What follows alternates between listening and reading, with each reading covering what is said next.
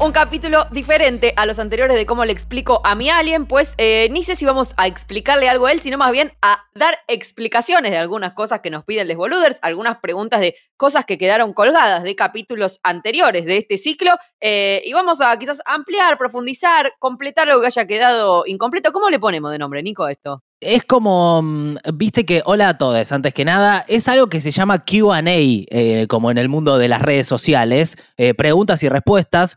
Eh, lo abrimos en, en las redes de País de Boludos, recibimos bastantes preguntas de distintos temas que fuimos tratando a lo largo del tiempo, entonces va a ser variado. Yo diría, es como un preguntas y respuestas. ¿Un, P- un PDB responde, puede ser? Me gusta, sí. ¿PDB responde, le podemos poner?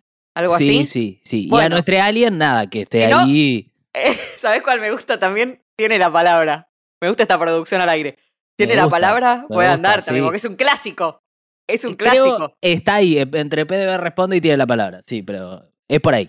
Bueno, lo definimos después con una encuesta en Instagram para levantar la interacción. Vamos a escuchar una serie de mensajes que nos han mandado boluders durante la última semana y a profundizar. Preguntas reales, ¿eh? Como na- nada Sí, sí, armado, nada armado. al hueso. Los recibimos y, y respondemos con, con, nada, con profundidad y honestidad. Vamos con el primero. ¿Cómo están? Soy Karina. Mi pregunta va a ir dirigida al programa del amor e internet, no tanto al amor de pareja. Eh, hace 21 años que estoy con una persona a la que conocí por ICQ, cuando no buscaba nada, pero más bien a la amistad, a todo esto que ustedes hablaron de la amistad generada en la virtualidad. En mi caso, al revés, porque lo que me intriga es qué pasa con una persona, me pasó que éramos muy, muy amigas en, la escuela primaria, nos perdimos en la vida, nos volvimos a encontrar, hubo un vínculo muy intenso y la pandemia nos volvió a llevar a las redes, que es por donde nos encontramos, nos volvió a llevar a internet y allí descubro otra persona, una persona de estas que viralizan el odio, de bueno, una persona que tiene unas características que en la vida 1.0, como dice Ivana, no muestra. Y la pregunta es, ¿se puede conciliar esto? ¿Hay posibilidades? Bueno, Karina tiene un punto que nos vincula un poco con lo de amor e internet y otro poco con cosas que, que hablamos bastante en quizás en el capítulo de vacunas o en el de bien común, no me acuerdo bien, ¿no? En el de esos, esos sesgos que nos van encerrando sí. y cómo Sí, sí, hablar sí. con ese con ese otro distinto. Sí, a mí me parece que esta es una pregunta que tiene un contexto con respecto a, a lo que hablamos, pero eh, es de índole un poco personal. Y yo te diría, Karina, eh, si hay algo que te conecta con esta persona, que evidentemente vos considerás tu amiga y volviste a reconectarte con ella, me siento en un programa de la noche, pero... Me encanta. esta- sí, una M3. Mi nombre es Nicolás, mi apellido es Goodman y esta mañana de sábado te escucho. Mira, Karina. eh, no, creo que si hay algo que, te conecta con esa persona, eh, yo si hay algo que aprendí en esta pandemia es a no poner, eh, no ser tan duro con, con uno mismo y con los demás. Entonces, eh, a las amistades les reclamo también, bueno, no sé, no, no, no tengo como una cosa moral tan alta o ideológica para medirla, sino que, bueno, si hay algo que te une, yo profundizaría eso. Y en todo caso, si es una persona que viraliza el odio, evidentemente algo le está pasando. Entonces, ayúdala a por ahí desenredar eso. A empatar un poco también su persona de internet quizás con su persona eh, 1.0, ¿no? Como que hay algo también que, que eso, que, que internet te ceba, que es, o sea, es cuando, lo, mismo que hablamos con las fake news, ponele, es como la compartida es tan fácil y enojarte es tan fácil con ese que dice lo que, lo que vos pensás.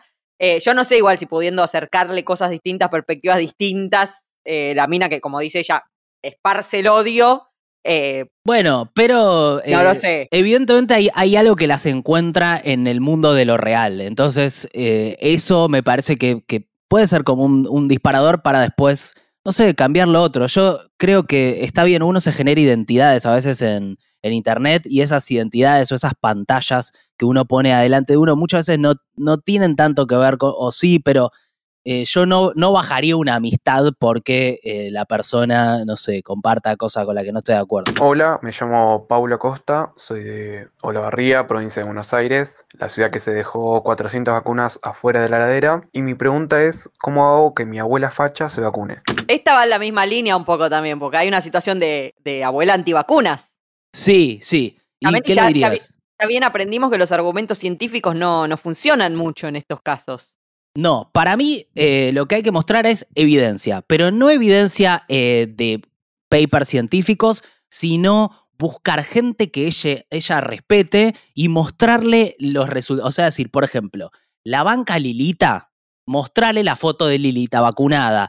O si, no sé, ves que tiene una admiración por Estados Unidos o por Israel. Me imagino, o sea, si mi abuela eh, digamos, que pudiera tomar la decisión de vacunarse, yo le muestro que en Israel se están vacunando y es algo que yo sé que a ella le interpela. Buscar qué es lo que le interpela a ella particularmente y mostrar cómo, en, eh, por ejemplo, en Estados Unidos se está volviendo a una cosa muy parecida a la normalidad. O sea, no, no es más teoría, es... Claro, ahora es más fácil además, porque ya, ya tenés el vecino, el de al lado que se vacunó y que está vivo, que no se quedó pegado a la heladera, que que tuvo una fiebre y siguió y ya está, eh, funciona, eso de ya poder tener una cosa más del orden de lo doméstico más que de, lo, de la empiria eh, abstracta. Entonces, no hay que imaginárselo. por eso es importante que, eh, las, las personas que, eventualmente funcionan de referencia para otras, pues son personas públicas, se vacunen, en las de la ley, por supuesto. No en Obvio. No, no, no, turbiamente, pero por eso es, importante también que los que lo hagan, porque bueno, toda abuela admira a alguien. Soy Maximiliano Malanino y quiero hacer una pregunta en relación al podcast Luna en Miel. Eh, preguntar si creen que al plantear a la astrología como un simple modo de representación o como un modo más de representación de les humanos, no se estaría dejando de lado su potencial capacidad danina para lo que sería la ciencia y, el pensamiento crítico de, la sociedad en su conjunto. Este es un debate que nos ha, nos ha visto envueltos esta semana, después del capítulo de la semana pasada sobre astrología y sobre por qué buscamos esas representaciones. Sí, eh, está bueno igual que, aparezca esto para que podamos hablarlo. Eh, en principio me parece que parte de una afirmación que, eh, te digo Maximiliano, no es correcta. Em, que es que nosotros no hablamos de los potenciales peligros o lo dañino que puede ser la astrología para el pensamiento científico y cómo eso puede erosionar, eh, no sé, políticas públicas, como por ejemplo esto, la vacunación, que es que alguien diga, no sé, yo no creo, no la siento las vacunas y eh, eso esté como... Con el riesgo al de al lado. Me parece que lo, dejamos claro. Obviamente recibimos muchas críticas por el capítulo de, de la astrología me parece que recibimos críticas por escuchar y por intentar como dar cuenta de una de, de posturas individuales, de creencias espirituales, de formas de, de, vivir que por ahí no son enteramente las nuestras, yo entiendo que sea frustrante para alguien sí, a mí me, que A mí me, sí, a mí me, me, bueno, no sé, me sorprendió porque no es que nosotros ni siquiera, porque obvio que todos, algunos, alguno puso, bueno, es tal cosa hasta que te encontrás con tu propio sesgo y lo que vos consumís no sé qué. Y como justo astrología yo no consumo, yo tengo, obvio que tengo otros sesgos, por supuesto que los tengo, pero no es que tengo una, una bandera, viste que me abro ahora la camisa y abajo tengo una camiseta que dice Libra ascendente Virgo, es como, no, no la consumo, no me interesa, no, no tengo un, un, un algo ahí, solo intentamos pensar eh, por qué existe y por qué no nos alcanza tampoco con solo con, las cosas duras. No nos alcanza porque tenemos un espíritu. Creo que también tiene que ver con. Em, por ahí el podcast fue un poco largo, pero al final, cuando llegamos a la conclusión, somos bastante claros y lo repetimos muchas veces. Entiendo también que para una persona que trabaja en, em, no sé, eh, epistemología y em, está muy metida en, ese debate, por ahí que nosotros nos hagamos ciertas preguntas o abramos algunas puertas para estas personas puede resultar frustrante porque no tiene que ver con su manera de encarar, eh, no sé, el proceso de generar conocimiento. Ahora nosotros lo hacemos desde un lugar, me parece que el podcast estaba intencionado, estaba bien intencionado en el sentido de separar, ¿no? Eh, lo que es una una elección o una forma de expresión individual y cómo se toman decisiones, eh, lo que es pensamiento científico, lo que no. Y si pensamos en, un marco, ¿no? De país de boludos y de cómo le explico a mi alguien, es una cosa que atraviesa pensar cómo eh, los discursos pseudocientíficos o, o como los quieran llamar ponen en, digamos, hay, hay, hay decenas de capítulos sobre eso en este canal, eh, ponen, ponen en riesgo la, como una especie de seguridad de todos. Claro. No, nos preguntábamos por qué estos discursos son atractivos, por qué incluso a veces nos enganchan a nosotros. Es también un reconocimiento de, algo que pasa. Eh, me parece que, partió de ahí, pero bueno.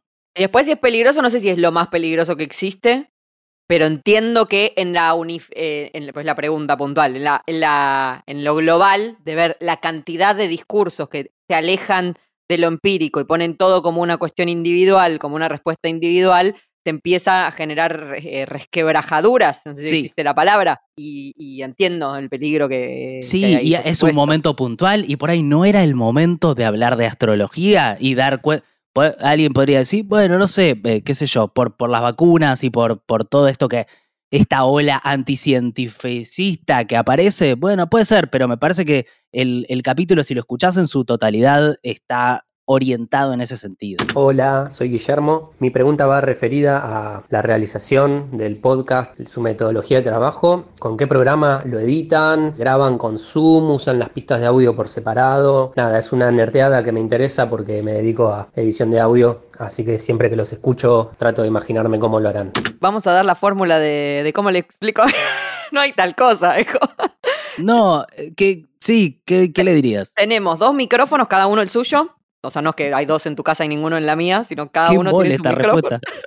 No, y estamos en Zencaster. Básicamente la respuesta es esa. Estamos en Zencaster, que se graban un montón de, de podcast acá. Eh, Sí. Nos vemos, estamos conversando. Antes lo hacíamos a ciegas, porque no teníamos la opción de, de vernos y grabábamos el podcast sin mirarnos.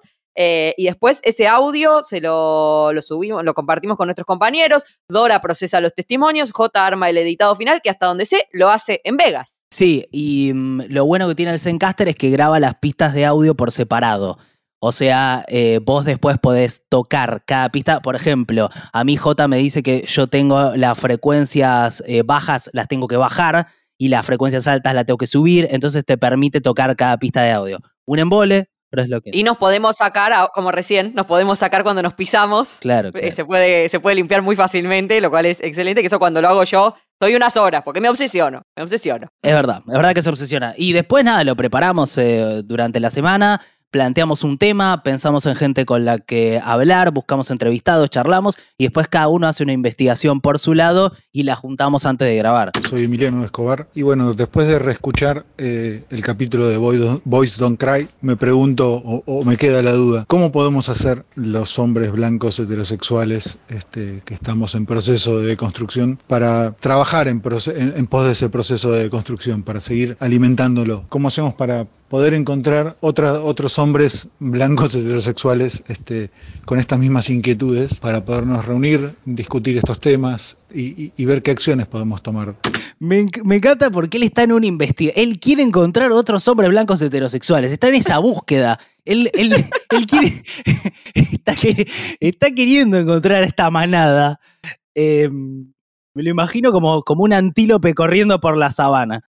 Pero ya existen y probablemente son, es eso, sus compañeros de trabajo, sus compañeros de fútbol, sus compañeros de la escuela con los que se junta los jueves, eh, probable, su- sus primos y sus tíos y sus hermanos, probablemente existan esas personas. No, no sé si quiere, si plantea como encontrar otros que tengan como muy puntualmente la misma inquietud que él, pero me parece que es más valioso creo justamente despertarle la inquietud a uno que no la tiene todavía. Sí, sí, pero creo que él está eh, planteando como una especie de orga, como un sindicato de hombres blancos. eh, me parece, o, o- o para sacarlo del chiste, está planteando si pudiera existir algún tipo de agrupación, entiendo, que ayude o que piense esto de una manera más orgánica y que eh, llegue a conclusiones y busque maneras de, de, digamos, no sé. A mí me Hay parece... varias, hay igual, existen hombres Sí. antipatriarcales, hay otra que no me acuerdo el nombre, pero que, que existe, e incluso desde el Ministerio de Géneros, como que es un, es un, entiendo, una, no sé si ya es una política de algún tipo, pero sí es una inquietud que está presente, eh, porque, porque los hombres, digamos, existen y hay un problema de, de machismo real que trae consecuencias eh, fatídicas y, y graves a toda la sociedad, entonces es como algo que hay que atender, ¿no? Es tipo, bueno, y los hombres que se vayan a una isla, los machistas afuera. Me parece que, eh, a ver, hay. Yo tengo esta postura. O sea, estoy en la idea de que nosotros en este proceso tenemos que eh, corrernos un poco y no buscar, viste, siempre estar como al frente de alguna cosa nueva que nos dé protagonismo, sino que a veces se trata de escuchar, porque la verdad que es un proceso en donde eh, nosotros tenemos que escuchar y tenemos que aprender. Hay mucho para escuchar y aprender. Y te digo, a mí algo que me sirve puntualmente, yo escucho muchos podcasts de eh, o entrevistas a personas que tuvieron una historia muy distinta a la mía. Y la verdad que eso me parece muy... me, me parece impresionante. Voy caminando por la calle y me encuentro con... co- Y digo, claro, esto es como una vida totalmente distinta, de una perspectiva distinta. Y a veces por ahí, no sé, estás planteando juntarse con otros varones que por ahí... Y por ahí eso refuerza un poco de el seguir sosteniendo como lo mismo y justamente hay que romper con eso, me parece, en vez de- eh, igual entiendo que la búsqueda está bien intencionada y, y está bueno poder hablarlo con gente que... Sí, pero está, está bien, quizás mejor juntarse con gente menos blanca, menos cis y menos En hetero. principio parece que sí. Eh, y eso, y eso, le- eso quizás lo- a, a mí me pasa, o sea, yo tipo, bueno, está, o sea, obviamente que el patriarcado pesa sobre mí, pues soy mujer, eh, pero bueno, lo que hablamos siempre, yo también soy blanca y fui a la universidad y estuve siempre en la clase media y una serie de cosas, y soy cis, eh, y es como, bueno, comparto la causa trans, pero ¿con cuántas personas trans hablé en mi vida? En un momento me lo pregunté. Y en un momento, o sea, conscientemente empecé a acercarme a personas trans, porque está bien, yo me puedo leer unas notas en revista anfibia, ¿viste? Pero no, no es lo mismo. No. Entonces, eh, eventualmente acercarse a personas que no sean como vos te van a hacer, te va a hacer probablemente entender muchísimo más por dónde van las violencias que, que, que acercarte a más gente idéntica a vos. Igual, insisto, si en tu grupo de amigos puedes ir prendiendo ahí un fueguito para que dejen de, de violar, Sí, estaría bien. sí, ahora Siempre sirve. total, total, sí. Siempre sí, ayuda. sí. Mi nombre es Gastón. Les quería consultar por esta- este sitio, esta lista que salió publicando toda una serie de nombres y perfiles y fotos de, de gente conservadora, de derecha se podría decir, pero quiero saber qué les parece a ustedes esto de, de andar haciendo listas y ponerlas como en un marco ahí, hay algo medio que me, que me hace un poco de ruido y bueno, quería saber qué, qué pensaban ustedes al respecto. Bueno, em, hola Gastón. Tema de la semana. Sí, el tema de la semana que por si no lo vieron es una investigación eh, muy extensa que hizo un grupo de colegas sobre, eh, se titula Reacción conservadora y básicamente es una investigación sobre los vínculos que tiene el movimiento, digamos, de derecha conservador con fundaciones, organizaciones de todo tipo, argentinas y de todo el mundo. Em, la verdad que estuve pensando mucho en esto. Me encantaría poder hablar con las personas que lo hicieron, porque creo que son eh, personas muy valiosas que, que laburan muy bien. Y, preguntar un poco también, intercambiar ideas. A mí me parece que hay eh, algo de la investigación que saca a la luz eh, data muy valiosa, que son esos vínculos. Esos vínculos me parece que son importantísimos. Ahora, me parece que eh, yo disiento en la forma en la que se presentaron esos datos, o en una parte de esos datos. Sí me parece que hacer fichas y listas eh, es algo que no tiene tanto que ver con eh, el, el laburo periodístico y me parece que en este caso, eh, o sea, con todos los errores que cometí yo, eh, me parece que esto no fue un acierto y que aparte dio lugar a que se invalide toda una investigación que me parece muy buena por cómo se la presentó. ¿Se entiende? Como que se pudo correr el foco con esa crítica, que me parece una crítica justa. A la vez de- de- generó la real reacción conservadora que denunciaba. O sea, es, un- es una prueba en sí misma, porque que te, que te llamen, te amenacen de muerte, eh, te llamen a tu casa particular, te, te- bueno, eh, todo, todo el acoso que, yo- que vos mismo Sí. sufriste también cuando Ni hablar, nosotros- libertarios. O sea, ya sabemos cómo Total. funciona en masa como trolls, eh, pero para destruirte. Nosotros sacamos un capítulo sobre cómo se financian los libertarios y hablamos de una fundación en particular. Y yo recibí, fue una semana que me llamaban por teléfono de números desconocidos a cualquier hora, me intentaban cambiar las contraseñas, me amenazaban de, por cual- de cualquier, o sea, eh, y me parece que esto expuso a un montón de, de- de gente, a ese grupo, como muy violento, intolerante. Ellos usaron incluso un hashtag hablando de la Gestapo, desconociendo lo que es realmente lo que fue el nazismo y el holocausto. Y me parece que quedaron muy expuestos y se ve lo violentos y organizados que son. Eh, ahora, también hay otra parte que me parece que, se puede leer de esta investigación que tiene que ver con cómo se financia el contenido y cómo se financia el periodismo, porque justamente la investigación habla de cómo esta reacción conservadora está financiada por fundaciones y organizaciones internacionales y a su vez la investigación misma está financiada por una fundación eh, estadounidense que tiene vínculos con otras fundaciones, en donde también está Soros, eh, y me parece que hay algo que, que es algo en lo que caemos todos, lo- los que hacemos contenido y periodístico, que tiene que ver con este pensamiento binario, ¿viste? Y tiene que ver también con la forma de financiamiento y lo difícil que es financiar, pero cómo terminás hablando de los conservadores como algo casi monolítico, ¿viste? Como eh, como una unidad y, y, esta cosa de los buenos y los malos, los progres y los conservadores, y me parece que eso, eh, haciendo una autocrítica también, porque yo caigo en eso también, no ayuda a, o sea, no me parece que sea una forma constructiva de romper con los problemas que tenemos. Me parece que hay como una voluntad de generar esas divisiones permanentemente, que es difícil, muy difícil romper con eso, pero que hay que hacer el ejercicio. Es muy fácil también poner la vara muy alta. Por ejemplo, nosotros ahora estamos en esta circunstancia, esto nos banca, tipo, eh, les boluders. Eh, en este proyecto. Digamos, no es siempre así, ni fue siempre No, así. no. Y en otro momento trabajamos para otra gente y en el futuro quizás tengamos que trabajar para otra gente o queramos hacer una actividad periodística, humorística de contenidos que dependa de, de financiamiento. No es que es fácil, Total. no es que después tipo sucede porque No, por, por magia todo- todos los proyectos buscan eh, de alguna forma financiarse. Tienen que tener un modelo, pues si no, te, tenés que trabajar otra cosa. Pero hay algo en esto que se reveló que me parece que está bueno eh, para, para que pensemos, que es que está pasando en todo el mundo, que es que hay eh, think tanks y fundaciones que tienen mucho que ver con la producción periodística. Entonces, los periodistas tenemos que pensar qué pasa con eso, cómo hacemos para navegar ese mundo y creo que es algo para, para pensar, para, para, para laburar en base a esto.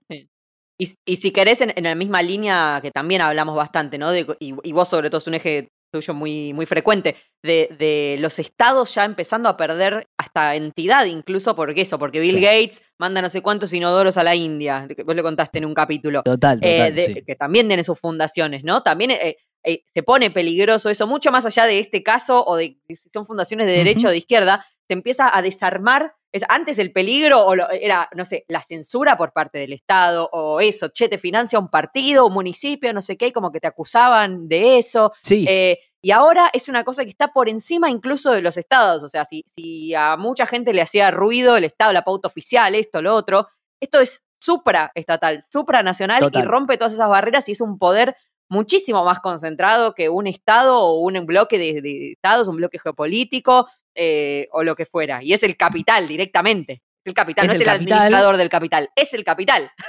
Ahora, esas fundaciones muchas veces hacen cosas que son concretamente positivas, tienen impactos positivos, como decir, bueno, Bill Gates puso inodoros en India que no estaban y, les, y le ayudó. O sea, ahora, ¿es un rol que debería tomar Bill Gates o es un rol que debería tomar el Estado? O lo mismo, esta fundación Planned Parenthood eh, es una fundación que hizo mucho por los derechos de las mujeres en todo el mundo. Entonces, también, viste, es como, me parece que es eso, no está tan claro y es algo que hay que pensar y navegar para, pero, pero bueno, me parece que fue un caso muy interesante. Esta fue la pregunta más y nos metimos en lugares en- enrevesados, re- Eh, re- en recovecos en, sí. este- en esta pregunta. Sí. Vamos a descomprimir con una sobre ser padres hoy, a ver. Hola, soy Nico Sutton y una pregunta que tengo relacionada al capítulo sobre ser padres hoy es, ¿está bien tener hijos? Siempre la gente que decidimos no tener hijos tenemos que justificarnos frente a esa decisión, cuando en realidad lo que para mí habría que justificar es la decisión de tener un hijo, de traer a alguien a la existencia en este mundo. Sé que parece un poquito por filosófica la,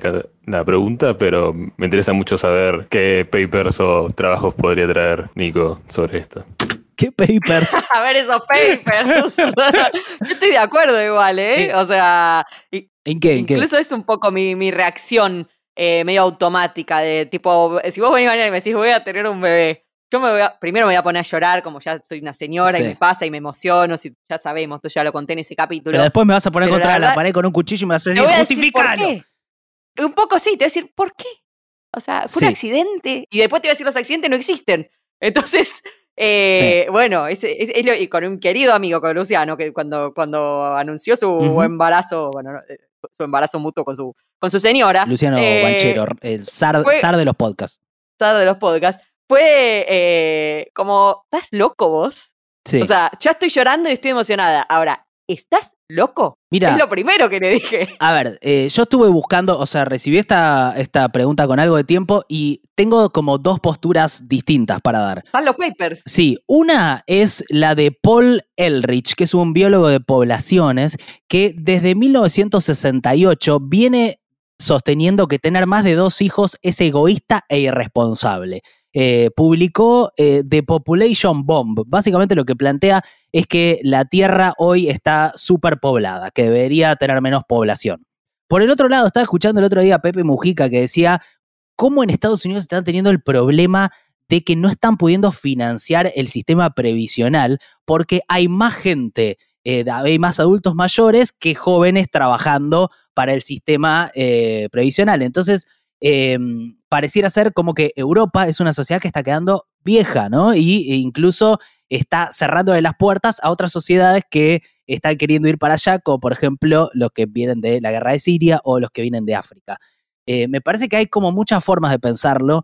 Ahora, me parece, me resulta raro cómo está dando vuelta em, Nico, creo que nos mandó la pregunta. Bueno, pero fíjate que justo lo que hablábamos antes de las masculinidades y demás, que eso también eh, es sabido, que nosotras lidiamos ya con mi edad y un poquito más, con una cosa, ¿y vas a tener hijos? ¿Y no vas a tener hijos? ¿Y por qué no vas a tener? O sea, esa, esa auditoría permanente quizás eh, sobre, sobre vos no pesa tanto, sobre nosotras pesa, sabemos que tenemos que, que, le debemos a la sociedad una explicación de por qué no tenemos hijos, en qué fracasamos en la vida para no haber llegado a, no sé, los 40, si querés, sin hijos. Claro, eh, ¿Y cuál es el fracaso? ¿Fue la decisión o no? Ponele que quise y no pude. Es un fracaso, eso, te debo algo, hermano. Esa explicación la tenemos que dar. Para mí es interesante invertir eso y tener que explicar, tipo, ¿Por qué, maestro? pero a ver, o sea, pues bueno, ¿no? Ah, ¿Por qué yo tengo que explicar que no tengo hijos? Explícalo vos. ¿Por qué alguien tiene que justificar qué? Digamos, o sea. No, sí, además se pone border Babi y Checopar, ¿viste? Que después, eh, bueno, se, se, pone border, se embarazan por un etcétera. Y si lo llevamos a algo concreto de la práctica de políticas de Estado,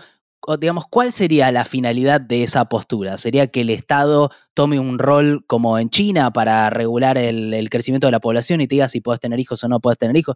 Me parece que estas como son cosas que son decisiones muy personales en donde yo soy lo más liberal que puedo ser, eh, que es eh, me parece que, sí, que cada uno tiene que tener hijos por sus motivos y que no hay mucha forma a nivel Estado de pedir explicaciones o algún tipo de justificación clara, porque la verdad que no existe, o sea, no, no hay forma. No, me parece que habla igual a, nivel social, pero bueno, siempre, por supuesto, que esa, esas paternidades sean, sean deseadas y planificadas y demás. O sea, hay muchísimo para hacer, pero no en una línea de reducir la natalidad, sino de que los hijos que nazcan, en, principio en la Argentina, eh, sean esto que decís, eh, hijos de, como del deseo, de la decisión personal o de lo que fuera, y no hijos de pues, políticas inexistentes de, cuidado, de, cuidados por un lado, de cuidado ah, eso sí, eso por el otro, de, aborto inaccesible, de una serie de cosas.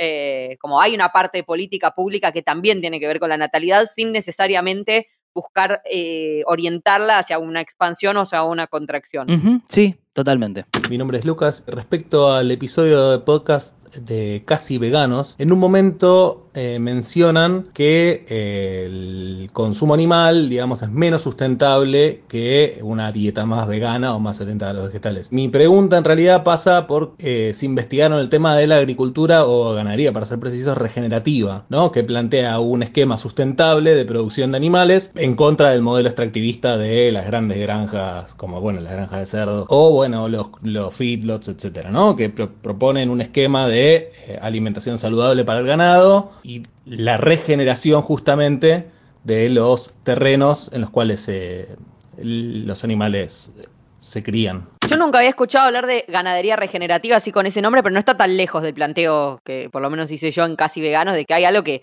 está mal en el, en el sistema productivo, más allá de si, si mm, eh, tenés un problema ético con comer carne, que ahí no hay mucho que, discutir, digamos, es, ético y es personal, eh, si lo pensás solamente en función del sufrimiento que genera o de la contaminación que genera comer carne, bueno, no te puedes poner más un par de zapatillas. Entonces, eh, en realidad es rever cómo se arma un sistema sin sufrimiento o con menos sufrimiento, no solo para los animales, también para el suelo, también para las personas, los trabajadores que crían esos animales o que cultivan eso que vamos a comer que no sea de origen animal. Entonces me, parece interesante esa, esa propuesta.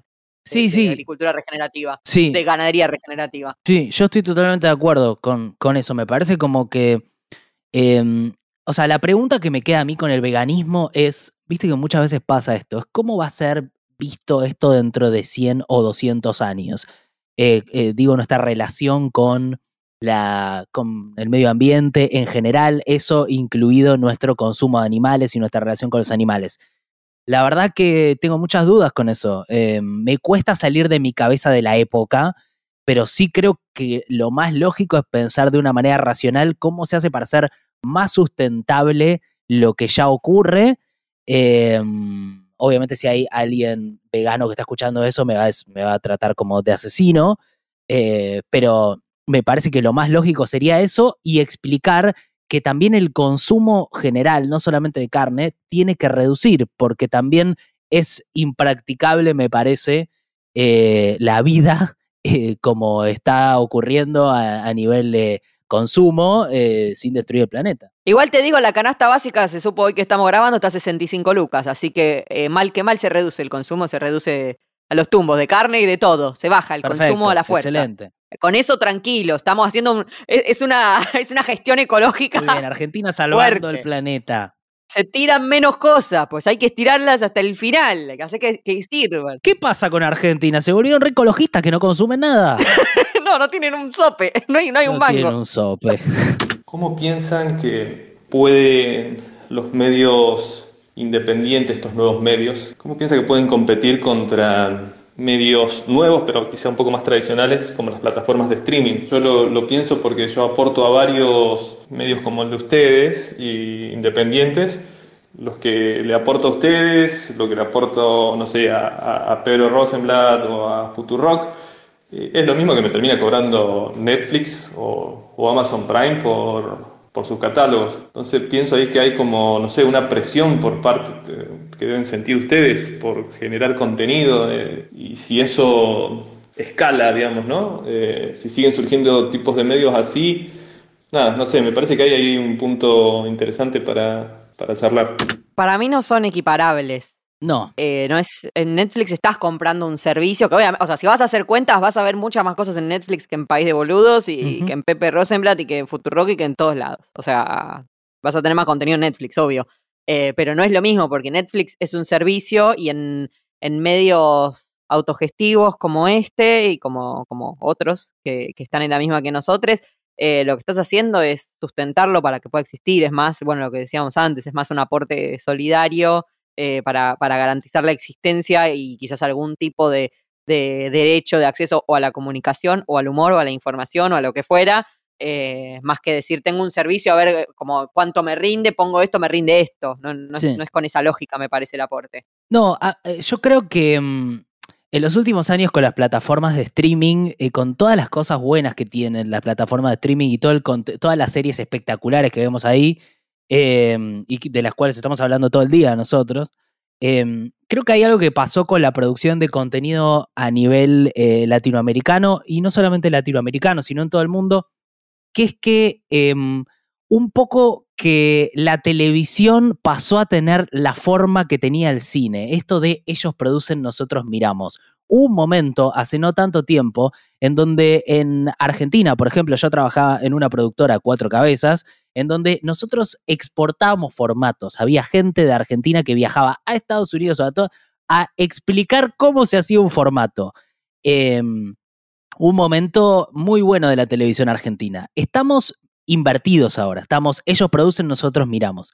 Creo que lo que vos contás de los medios que consumís tiene que ver con algo que por ahora estas plataformas no están pudiendo ofrecerte. Creo que vos sos un ejemplo de por qué nosotros existimos. O sea, que vos pongas plata en medios como País de Boludo, Futurock, Pepe Rosenblatt, me parece que es la, es la respuesta misma. Es eh, porque hay algo que encontrás acá que ellos no te dan, digamos. Entonces, eh, me parece que sí, obviamente a mí me preocupa hacia dónde va a ir eso. Yo creo que eventualmente estas plataformas van a tener que empezar a incorporar contenido local, van a tener que poder tener sus países de boludos y yo, eh, la verdad, me pregunto cómo va a ser eso, digamos. Me, me parece que YouTube eventualmente va a tener que poder financiar a sus países de boludos. Eh, ¿Seremos nosotros o será quien sea? Pero es algo que, que- que se va a necesitar. Eh, a mí me preocupa mucho a nivel eh, nacional, me, me parece importantísimo que haya producción nacional y que nosotros estemos mirando estas plataformas solamente y nos deja un poco afuera. Yo tengo amigos cineastas y como que la verdad eh, la situación es muy dura. Cuando vos mirás, el otro día estaba viendo a Manny Delgado eh, de Modern Family, el hijo de Sofía Vergara en Modern Family, ¿ubicás? No, no la vi. Bueno, él decía, estoy orgulloso de estar en la era dorada de la televisión. Y hoy hablas con gente que trabaja en televisión y en Argentina es como la era de caca de la televisión. Entonces es como, Eh, Yo amo la tele igual, amo la tele, amo la tele de aire, amo el cable de noticias, amo la ¿Qué televisión. miras vos o en la tele? Miro todo el día 24 eh, para justamente Sí. romper mi sesgo y porque es el canal con más información. ¿Qué quieres que te diga? Es el que Es tiene el más canal con más información. Es el ¿Qué es ese- ¿Me, qué es ese me estás chivo? escuchando, América? No, me- es el que es. No, de verdad, pues estoy haciendo el noticiero a la tarde y es el que circula más rápido la información cuando como que no se quedan tres horas en un tema. Mm. Ok. Eh, me sirve a nivel como de producción. Está bien. Y además porque me sirve para, para romper mi sesgo. Obviamente que yo podría reproducir más mi sesgo con C5N, no es idéntica a mi ideología, pero lo- es mucho más cercana. Sí, Pero la verdad que eh, sacarme de lo que yo creo me, me- me ayuda también a, a poder estar un poco más crítica. Miro Infobae, ¿me entendés? claro. Eh, también porque tiene una actualización rápida. También hay algo ahí que excede incluso lo ideológico y que es de producción. Sí. Hay gente que dice que estamos yendo hacia medios cada vez más locales, ¿eh? como para completar un poco la respuesta, que es, sí van a existir esta, estos eh, monstruos de, de, bueno, tipo Netflix, HBO, lo que fuera, pero se supone que eh, también está esta contracara de medios como este o otros que están surgiendo en otros lugares y que por ahí ni te enteraste. Y la verdad es que no, yo no sé hacia dónde va eso. Me parece que... Y siempre vamos, sí, siempre vamos a necesitar a alguien que nos hable a nosotros. Ahora se murió justo, me voy a ir por las ramas un segundo, advierto. Se murió Jesús Martín Barbero, Sí. que era un estudioso que estudiamos todos en comunicación, que hablaba, su texto emblemático es de los Esa, medios o las mediaciones. mediaciones. Obviamente hace 15 años que no lo leo, así que todo esto con pinzas. Sí. Eh, pero que habla justamente de aquellas cosas que hay en los formatos típicos de América Latina, que son la telenovela y los programas tipo Showmatch. ¿viste? de un conductor de juegos o lo que sea, un conductor a los gritos. Eh, y hay algo que también de encontrarte en una identidad y de cosas que te hablan a vos, también que estamos hablando a nivel latinoamericano, eso ahora se puede reducir muchísimo más, porque la forma en la que hablamos nosotros no es ni siquiera eh, la forma en la que hablan otros medios que estamos mencionando y que son cercanos y parecidos y que incluso hay amigues que trabajan ahí. Eh, pero eso de, de que te hablen a vos no es lo mismo que mirar una, sí, un super policial, está espectacular, está bárbaro, sí, lo hizo Netflix, está buenísimo, pero no nos habla a nosotros puntualmente, ¿entendés? Encontrarte en el otro, para mí, eh, es un valor, es algo que te, que te acerca y por eso la tele va a seguir viviendo y por eso espero que, que los que hacemos cosas en YouTube sigamos viviendo, aunque sea para menos gente. Les habla Quique de Saavedra. ¿Le pueden explicar a este alien qué es ser un buen chateador? Uh, Es espectacular, es linda, es, Me- es sobre amor en internet. siento que vos sabes más de esto. Sí.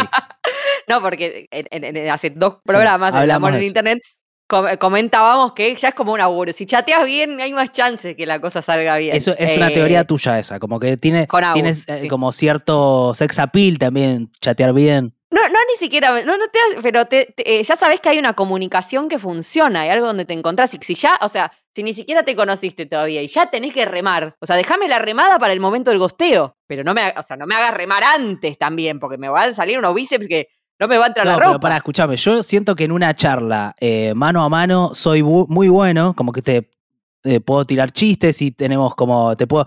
Y soy muy mal chateador, porque básicamente tipeo muy lento. Perdón, me dio mucha.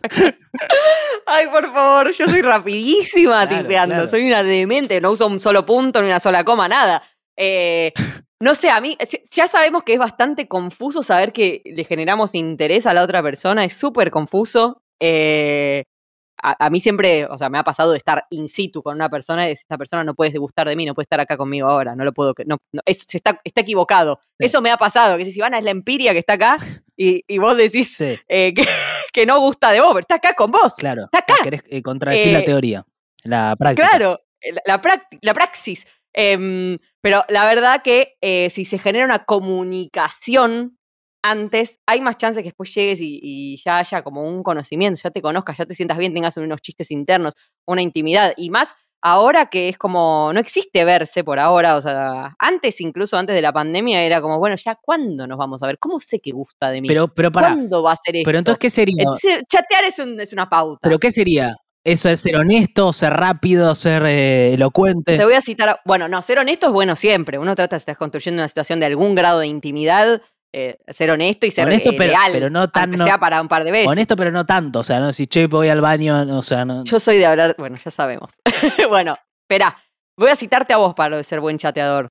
¿Te acordás una vez que estábamos haciendo el programa en la radio y yo era un desastre y vos me llevaste al patio de la radio con unas sillas que ahí había auspiciadas por una marca? Me trajiste impreso un papel con las reglas de la improvisación y me dijiste, Esto es así. Si yo te planteo una cosa, vos, uno, no te puedes ir por las ramas y dos, no podés cancelar lo que yo te planteo. La regla de la improvisación Sí. son, la primera regla, a lo que te dice el otro, vos decís sí. Y la segunda regla, decís sí y, y propones otra cosa también. Bueno, chatear es lo mismo. Perfecto. Es lo mismo. Impro, es ¿Se una impro. la clase?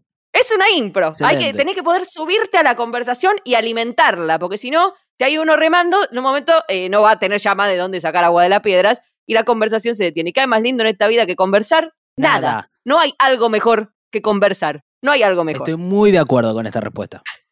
Es lindo conversar. Soy Maximiliano Maranino, tengo 24 años y quería hacer una pregunta en relación al podcast Ser Padre Soy, tomando como supuesto que tener hijos es un acto individualista y poco solidario, teniendo en cuenta la escasez en todos los sentidos que, que estamos atravesando en la actualidad. Preguntar si quizás el tener hijos puede verse motivado por el hecho de no querer llegar a una vejez en soledad. No me refiero quizás al apoyo económico, eh, sino simplemente a la presencia física de alguien que uno quiere que esté, digamos, presente en las últimas etapas de, de la vida que, que son las más, eh, quizás las más duras. Para mí siempre hubo algo de eso, de, de como de eh, que haya alguien después. O sea, yo, e- e- es incluso la duda que más tengo de cuando si llego a vieja, eh, ¿quién se va a ocupar? Yo no entiendo por qué está como esta. Siento que eh, toca, algo pasó con el capítulo de, ser padre soy, que es. em, ¿Por qué esta necesidad como de, buscar tan claramente la motivación? Me parece como que hay cosas que no son tan. No son, o sea, esta no es una decisión que se pueda medir y cuantificar y con una respuesta economicista tan clara. O sea, pues tipo, bueno, ya sabemos que tener hijos es algo egoísta y qué sé yo. No, no sé. Pará, pará un poco. O sea, no. Bueno, de hecho, eh, alguien nos escribió, me, me gusta aprovechar para racontarlo, no me acuerdo el nombre obviamente porque ese capítulo tiene como un mes. Alguien nos escribió y dice, Ivana, te estás olvidando de algo en tu planteo de no tener hijos porque el mundo está hecho pelota, que es el factor de cambio. O sea, que esos hijos que puedas traer Total.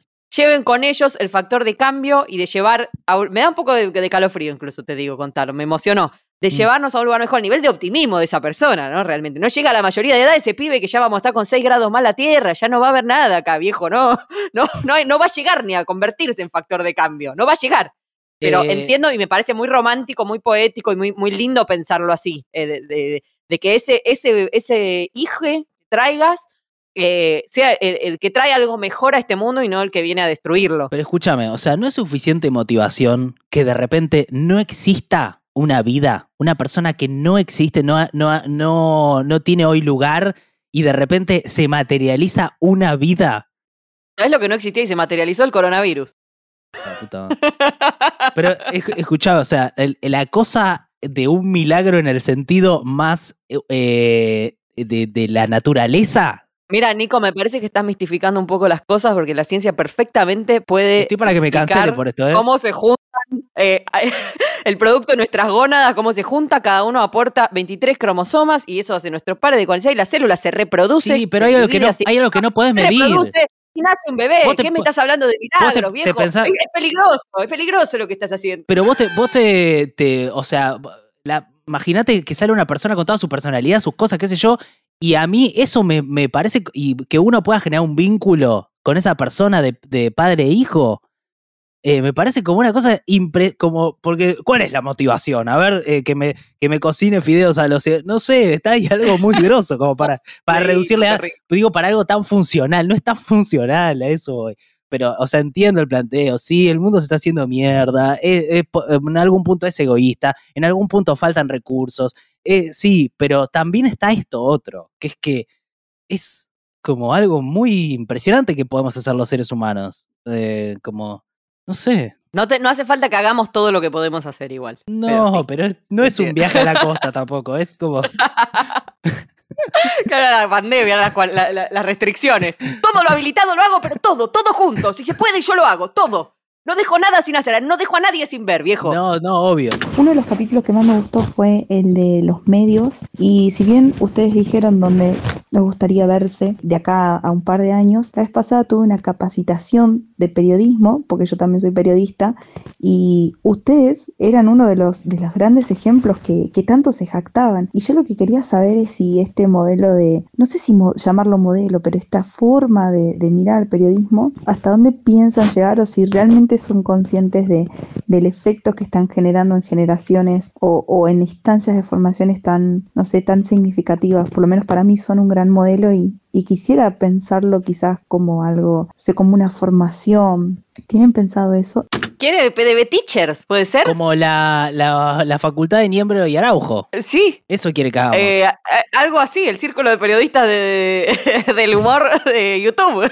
Sí. em, a mí me Vos decís que, como- decías antes de, de ir a, a los Estados Unidos a explicar el modelo, a explicar cómo se produce nuestro Sí, formato, sí. que igual ya existía. Country of Morons. No, me parece que mm, es un. O sea, País de Boludos es algo que increíblemente funciona. O sea, que funciona muy bien. Eh, a mí me parece que estamos todavía en una etapa, no solo nosotros, sino en general el universo de medios, en donde no hay una regla tan clara, digamos, no es que hay alguien que pueda decirte exactamente cómo hacer. Me parece que lo principal es eh, construir una audiencia. O sea, yo creo que ese es como el, el objetivo, ¿viste? Construís una audiencia y alrededor de eso podés armar el, el modelo de negocios que, que creas que conviene más a tu medio. Yo no le diría a alguien, hace país de boludo, porque no me parece que se pueda generar de esa manera. Creo que eh, es eh, justamente un caso muy extraño de algo que ocurrió y que funcionó de una manera no, sin, fuera de las reglas. Eh, ahora, sí me parece que hay muchas cosas que hay que enseñar en las facultades de periodismo y que a nosotros no nos enseñaron, que tiene que ver con eso, con pensar, bueno, cómo se construye esa audiencia, ahora cómo se monetiza, cómo se aprovechan las plataformas, cómo se piensa eh, el, el contenido para cada plataforma. Creo que eso sí. Sí, hay una cosa muy de, de- del marketing, como, al que le gusta escribir o contar su visión del mundo, lo que sea, ¿viste? No le gusta estar aprendiendo reglas del marketing ni, ni aplicándolas, pero eh, toda, todo producto que se genere, todo bien o producto que se genere, necesita de- del marketing, desde lo voy a distribuir en este supermercado hasta voy a cambiar el packaging, hasta lo que sea.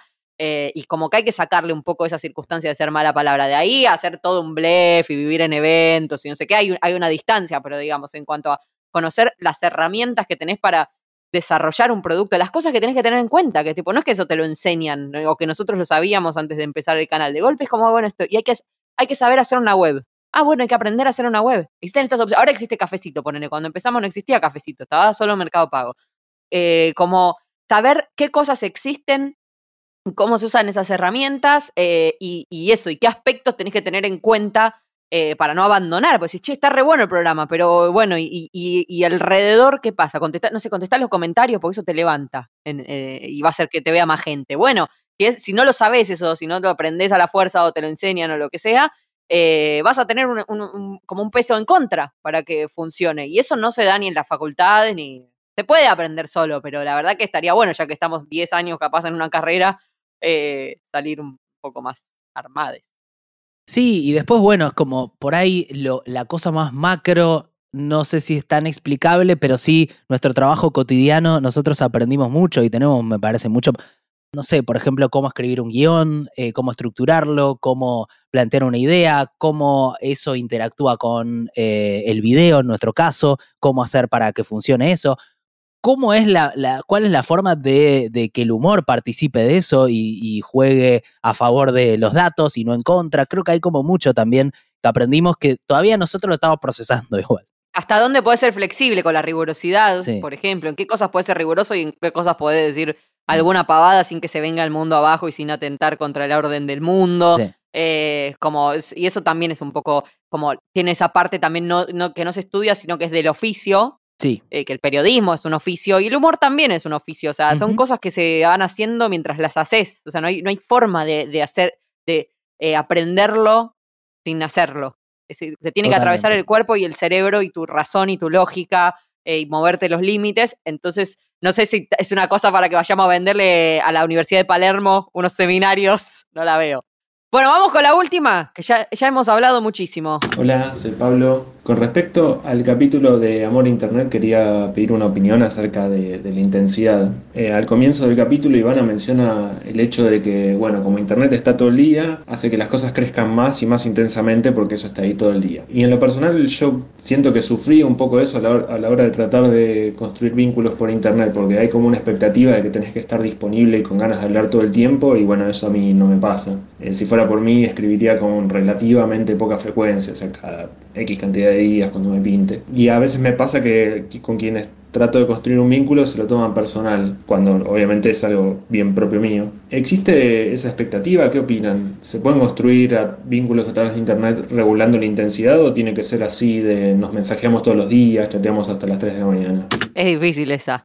Había algo que decía Borges que yo siempre lo recuerdo, que es que para la. que él decía, yo tengo amigos entrañables que veo una vez por año, dos veces por año. En cambio, el amor tiene una necesidad de reafirmación permanente que no tiene la amistad.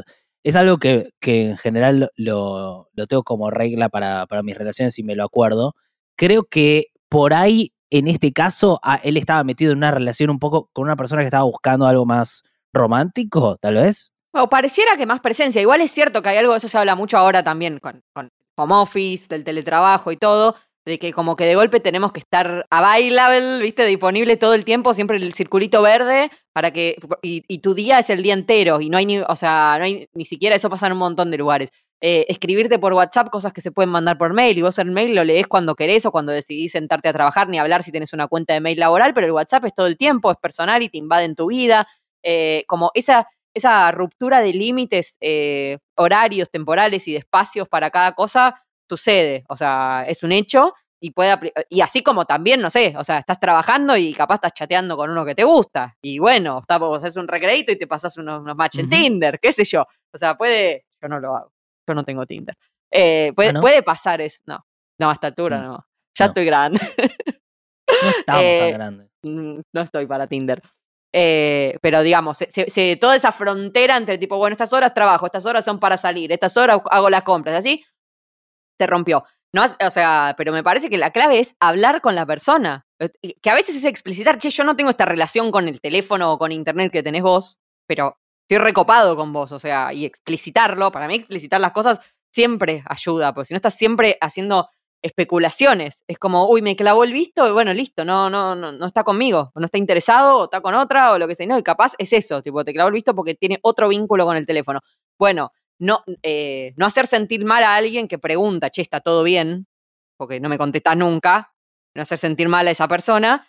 Y alguna explicación puedes dar, che, tipo, yo estoy en esta, miro cada tanto. eh, eso es un contexto muy específico porque hay una pandemia, pero bueno, si no te gusta chatear, eventualmente podemos vernos.